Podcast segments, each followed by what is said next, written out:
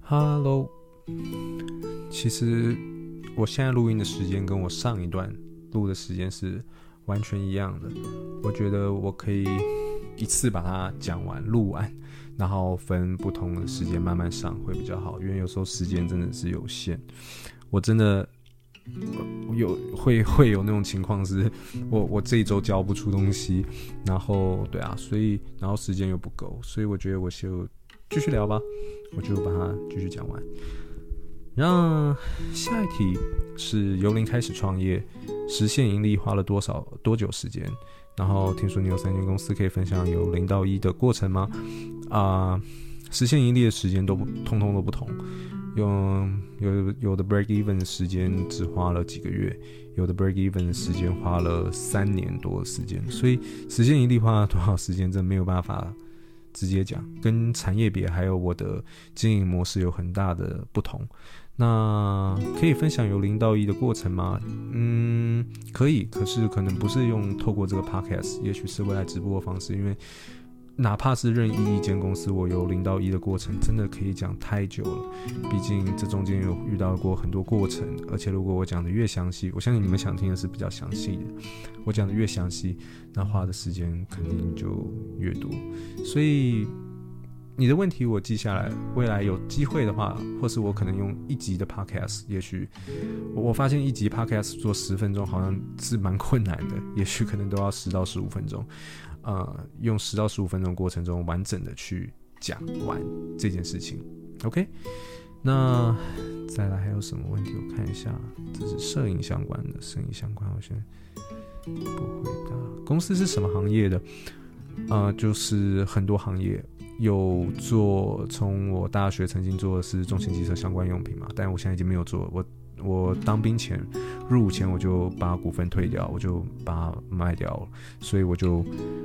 就没有在做这个。那其余的话有很多，新创公司是食品相关的，然后我现在有在做的，还有生活周边配件的，比方皮夹、笔电收纳袋啊等等这种，这这种手提包啊、生活周边用品的有一个区块，然后鞋类周边用品的也有。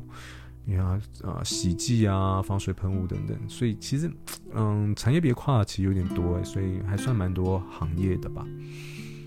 但我还没有接触到一些电子业、科技业，倒是真的。然后，呃，动机为何选择某个行业啊，这是第一个。然后再资金、技术、资源的运筹、投资报酬率、损益啊，历程。好，呃，第一个动机就是我刚刚讲的，通常我会选择某一个产业的，呃，不是我刚刚讲，应该对你们也是我上周讲的，是来自于我对比这个产业本身的兴趣啦，呃，这是第一个时间会让我想要去做这件事情啊，但当然我不是说每一件事情在做的过程中都一定是我的兴趣我才做，也不是这么的武断。那为何选择某个行业？我觉得，嗯。这个要回的话，可以讲的比较深一点。我会选择某一个产业，不单单只是因为我对这个产业有兴趣，在这个过程中，我一定会去试着计算这个产业它的市值是多少。我会透过很多方式去做 market research，我会去看很多报道，不管是国外的、国内的。然后从国外的话，有些市调公司它可能已经会帮你啊，或是学校机构，比方说哈佛。他们可能就会有一些试调结果，那你可能花一点钱就可以跟他们买这种试调结果。我会透过了解市场，然后去判断这个市场的市值可能在多少。同一时间，我一定会去去了解这个市场的成长率，因为对我而言，市场大不代表我就要做这件事情，市值高不代表我就要去做这件事情。如果成长率是很低的话，那我一定不会去做。没有什么未来的事情嘛，所以我会去了解是市场大小、市值，然后啊、还有这个市场的成长率，跟我设定出来的 TA 跟这个产品啊、产品也很重要，因为我设定出来的市场，我在做 market research 过程中，你要知道，往往我只能收集到一些数据是比较大范围的产业数据，而不是一些小范围。比方说，我今天食品产业，我想要做高蛋白，但是你呃高蛋白其实它还算是一个蛮大的产品，所以你可能还可以搜寻到，嗯，是一定可以搜寻到这个各国的一些市值的变化，还有它的年复成长率，这些可以。可随着你的产品越细，其实很多地方可能就没有相关的数据，所以一定要。想办法是先有一个比较宏观的整体的一个市场预估，然后再慢慢内缩，然后再去判断这个你要做的产品的未来性等等的。其实我考量的东西很多诶，对。可是就是前期的 market research，我会花很长的时间看很多的东西，然后我才会决定说要不要做这件事情。哪怕我对这个东西有兴趣，我也未必会把它以企业的方式拿来做经营，还是要看这个市场的。啊、嗯，的状况，呃，资金资源技术的运筹，资金资源就是对啊，就是之前有提到的，有个人资资金，有公司呃银行借贷，也有呃嗯募资的方式，其实都有。技术的运筹，这我不太懂是什么意思。技术的运筹，这个我我不太理解，所以可能不太好回答。投资报酬、损益，损益就是真的就不好讲啊。对啊，每一间公司的损益状况不一样啊。然后，然后，对啊，就这这这这，我我我我不知道该怎么怎么怎么去讲哎。对啊，然后就对，好跳。然后再是历程，历程就是对啊，我我我觉得就是我一直说对啊，就是我之后再做一个完整的 podcast，因为这次的 podcast 我还是想要留给 Q&A 去回答一些比较简单的问题。那其实你们问的很多问题，我觉得都很好，但是这些问题可能不是我用短短十到十五分钟甚至二十分钟就可以回答。那我觉得可以把这种比较长篇的问题我们统一起来之后做一个一次的主题，然后分享我的历程，分享我从零到一。这样子，好，嗯、想我看一下，想知道如何创业又管理三间公司，时间怎么分配的？嗯，如何创业又管理三间公司？如何创业？我我不如何创业，这可能有点，就是就就就就是就去做。我不知道这怎么回答。然后管理三间公司跟时间怎么分配？我觉得这个问题很好，因为我在申请这个芝大的时候，其实我一直不太知道芝加哥大学的那个它的那个缩缩写要怎么讲，是叫芝大吧？嗯，因为它的英文名叫 Chicago Booth，B O O T H，所以以英文来讲的话，我们可能会称之自己为 “Boise”，。可是我一直不知道中文会会会会会怎么讲，很多学校其实都像是哥伦比亚大学，大家就说哥大，可是我我其实不知道是不是念职大了。好，管他的。其实我在面试的过程中啊，包含我跟代班在练习 interview 的时候，其实我找了很多问题哦。其实我练了非常非常多的问题，至少四十题以上，我就疯狂的拼命练。可是当我在模拟面试的时候，我被问到一题，我当场顿住。而且，因为我找的问题大部分一定是常见问题嘛，可是其实，在申请学校过程中，entrepreneur 其实不算多数，创业者其实还好。重点就是 entrepreneur 里面，pre 我怎么每次发音都怪怪，preneur 里面有多间公司的，又是少数中的少数，所以这完全不会是常常见问题。所以我我被问到一题就是，你一次做这么多事情，你的时间是怎么分配的时候，我当下真的有愣住，我想，呃，就对。呃我怎么分配的？当下就就卡了，你知道吗？可是对，而且我觉得这个问题真的很好，因为我当我真的在面试的时候，我的面试官确实也问了我一模一样的问题。我觉得时间分配很重要，非常重要。我会有自己的行事历，然后长得有点密密麻麻的。那我的行，我一定会把我近期内要做的所有事情全部列出来，然后我会尽可能把所有事情全部塞到我的行事历里面。然后几点到几点我要做什么事情？几点到几点要做什么事情？可是我可以跟你说，百分之八十的时候，我的时间不会照着这上面走，但是我一定会把工作内容百分之九十甚至百分之百，嗯，可以当然是百分之百，就算不行，我也一定会盯到百分之九十，把我一整天要做的事情全部处理完。对，所以呃，时间分配上很重要。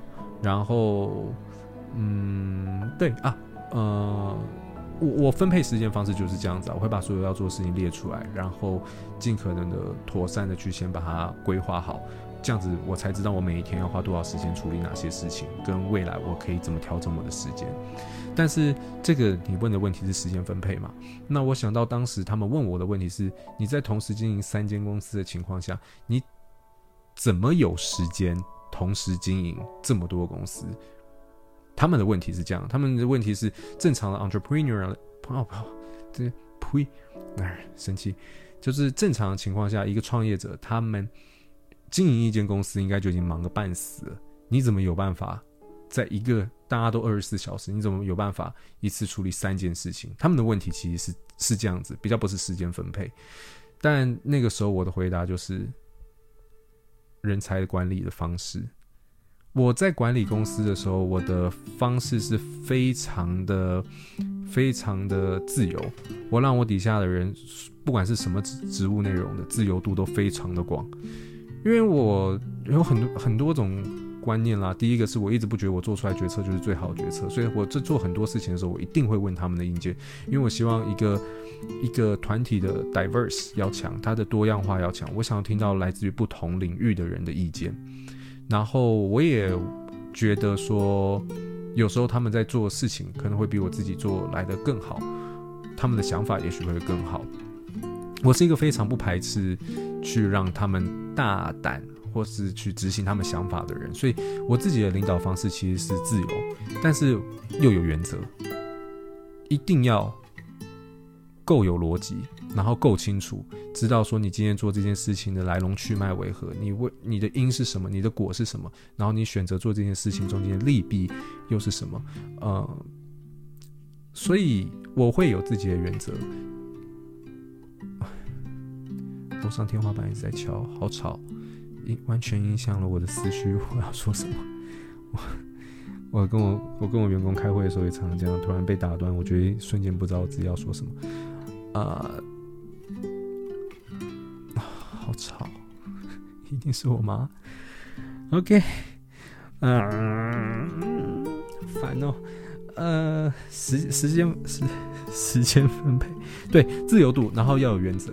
那呃，其实常常我会让他们自己去做决策，甚至是他们开会的时候，我会故意说：“好，你们现在就开，我在旁边听，你们告诉我你们的内容是什么。”然后我透过观察了解他们做事的方式是什么，然后让他们自己做下一步的决策。那其实他们。我给他们很大的自由度，去让他们自己做自己想做的事情。可是常常啦，我会要求一件事情，就是你要做一个决定之前，你至少先让我知道你为什么做这个决定。我要先听你的思维逻辑是怎么样去规划一件事情，这中间够不够有逻辑，有没有一些 bug 在，有没有一些思想的 bias 在，这些东西如果你没有发现的话，我可以帮你排除掉，然后帮你重新修正。所以第一，我觉得是自由度的问题，那所以我会很放心的让他们处理很多事情，但是其实只有这样子，我的时间也绝对不够用，我也绝对没有足够的时间去一次处理这么多事情。所以第二是人才的培训，其实在我公司的人，很多人都觉得我们公司很像学校，我会一直不停的在教一大堆有的没的东西，那我会很认真的栽培一些人，然后让这些人。来帮我管理公司，他们是我的员工，但他们我又同一时间不会给他们到太夸张的职权，比方说你就是大家主管什么，我也不喜欢搞成这样子。但是就是我会让人去帮我管理底下的很多事情。呃，其实这这概念其实就跟很多大公司的概念其实很像啦，就是我我早有一个体悟，就是如果我要达到我自己想。的理想就是以集团化的方式去经营一个企业、一个集团的话，我不可能有这个时间一次管理好这么多产业、这么多品牌、这么多公司的事情。所以重点还是在于说，培养我认为合适、心中的人才，然后让这个人才去很大幅度的支援我去做事情。所以对，所以我觉得就是综合这两点吧，很大的自由度让他们去做他们想做的事情，但是又要有自己的原则，就是我的原则是。我们要快，我们要做事，可是我们也要很聪明，所以我要知道你这个这个过程够不够聪明，然后再来就是我会培养我认为好的人才，让这些人才可以大幅度的当我的左手右手，去减轻掉我在一间公司里面需要处理的时间，这是我的时间分配方式。好，讲多久啊？十四分钟了，又又，我觉得，嗯，好，不然这样子好了。我觉得 Q&A 这个系列啊，我们就把它，我我先看一下还有多少问题。好，我快速回一下，再回一题。现今大环境对年轻人来说不友善，有建议需要提升或是尚有机会的方向吗？嗯，我觉得大环境对现在年轻人不友善的点是什么？其实我不太理解为什么会对现在年轻人不友善。环境对我们。对我们台湾人有友善过吗？我一直觉得，哦，我这样讲哦，你没有恶意哦，我只是讲我自己的主观意见，不等于客观事实，你们就不要不要生气哦。我也不觉得自己有比较好或怎样的，但是我觉得你很多台湾人，就是台湾这个环境，其实我觉得很多人很 这样讲好像有点自大，可是我觉得很多人其实是。给我一个感觉是很像井底之蛙的，其实会一直觉得台湾就怎么样，台湾就很好，然后我们就很棒，我们是台湾人，我们怎样怎样怎样，就很像井底之蛙。可是没有去看过其他国家人做事的方式，然后他们的成长，为什么他们的经济可以进步的这么快等等。其实有时候我会觉得还蛮可惜的。那，嗯，对，所以环境。对年轻人来说不友善，我觉得环境没有只对年轻人不友善，环境对所有人都不友善啊。台湾就是一个很，现在就是一个我觉得啊很可惜的一个地方吧。很多东西进出口也有很大的问题等等的，所以很多留才人才都往外移。所以对，那所以我的问题，我我我觉得啦，唯一的唯一你能做的事情，或是唯一我们能做的事情，就是想办法提升自己，想办法充实自己。我觉得提升自己跟充实自己，不停的提升自己的能力跟充实自己的能力，就是在增强你自己的竞争力。不管以前在台湾还是在国外，我觉得不管在哪里，你你要做的事情都一样。你要，如果你今天是想要在社会上是工作上是出人头地，是被人家尊敬的，然后是有很强的能力的话，你一定要一直不停的学习。不管是你去报个 EMBA 在职专班，或是你想要把工作辞掉去念 MBA，还是你想要透过不用到这么麻烦，你可能要看书，或是上一些线上的课程，去上一些国外课程等等都好。但是你一定要不停的增进自己的能力。以我来讲，我就是疯狂的那种，我一直疯狂的、不停的狂学一大堆东西。但是我觉得是对我自己商，呃，我有兴趣或者商业上的事情，比方摄影就对我的，呃，其实对我摄影，其实摄影这个东西哦，对我商业上的帮助也很大。因为现在，呃，现在哪一个东西不讲求漂亮的影音上的宣传等等，所以这其实帮助也非常大。但是我的原定目标不是啦，我会去学很多摄影东西，起初真的就只是我自己有兴趣，没有想过会对我的公司有帮助。对，所以我会很大量的去学很多东西，然后商务上的东西也是。所以我给你的唯一建议就是，呃，有建议需要提升或是尚有机会的方向吗？方向哦。看你对什么产业有兴趣吧，你对行销有兴趣，你对嗯业务有兴趣，你对资讯相关的东西有兴趣，看你啊，你对什么东西有兴趣你就去学什么。反正我就给你一个建议，就是学，不停的学，狂学，不要断掉的学，一直学，想办法精进自己，而且试着把你学到的东西应用在你的工作上，因为你学到一百分的东西，你如果不用，你会忘掉。可是你在学的过程中，你试着去应用，你会把。这个过程中，你会自己去发现有些东西适合你，有些东西不适合你。你可能淘汰了百分之四十，可是你觉得剩下这六十，经过你的运用，你会发现这是对你来讲是很有用的资讯。那就把这些东西保留住。我觉得学以致用也很重要，而且甚至更重要。所以想办法去看你自己对什么东西有兴趣吧。我觉得只要不停的学习都是好事。OK，那。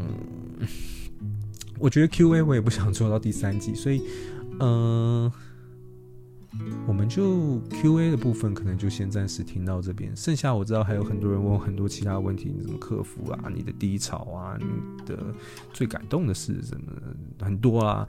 那我打算把这些问题就真的留到直播了，好不好？然后我也不知道什么时候会直播，然后等那个时候再跟大家聊聊这些 Q&A 吧。在下一次的内容，除非我真的想不到。要讲什么？我没梗，不然我应该就不会再暂时不会再做 Q&A 了。可能一段时间以后再问问题，发 Instagram 的那个限时动态问问题，再收集你们想要问的问题，我再回。那下一次可能我会针对已经回过的这些问题里面比较常见的，呃，做经验分享吧。对，好，那这就是今天 Podcast 的内容。哇，二十分钟。我很好奇，你们都是，我很我非常非常好奇，你们都是用什么时间来听我这个 podcast 的？你们可不可以到我的 Instagram 里面，然后私信我，然后告诉我你们都是用什么时间去听这个？Podcast，因为动辄就十五分钟，动辄就二十分钟，我真的很好奇你们会在什么时间去把这个东西，睡前吗？还是开车的过程？还是在做捷运的过程？等等的，我很好奇，拜托告诉我。好，那这就是今天 Podcast 的内容啊，我们下次再见，拜拜。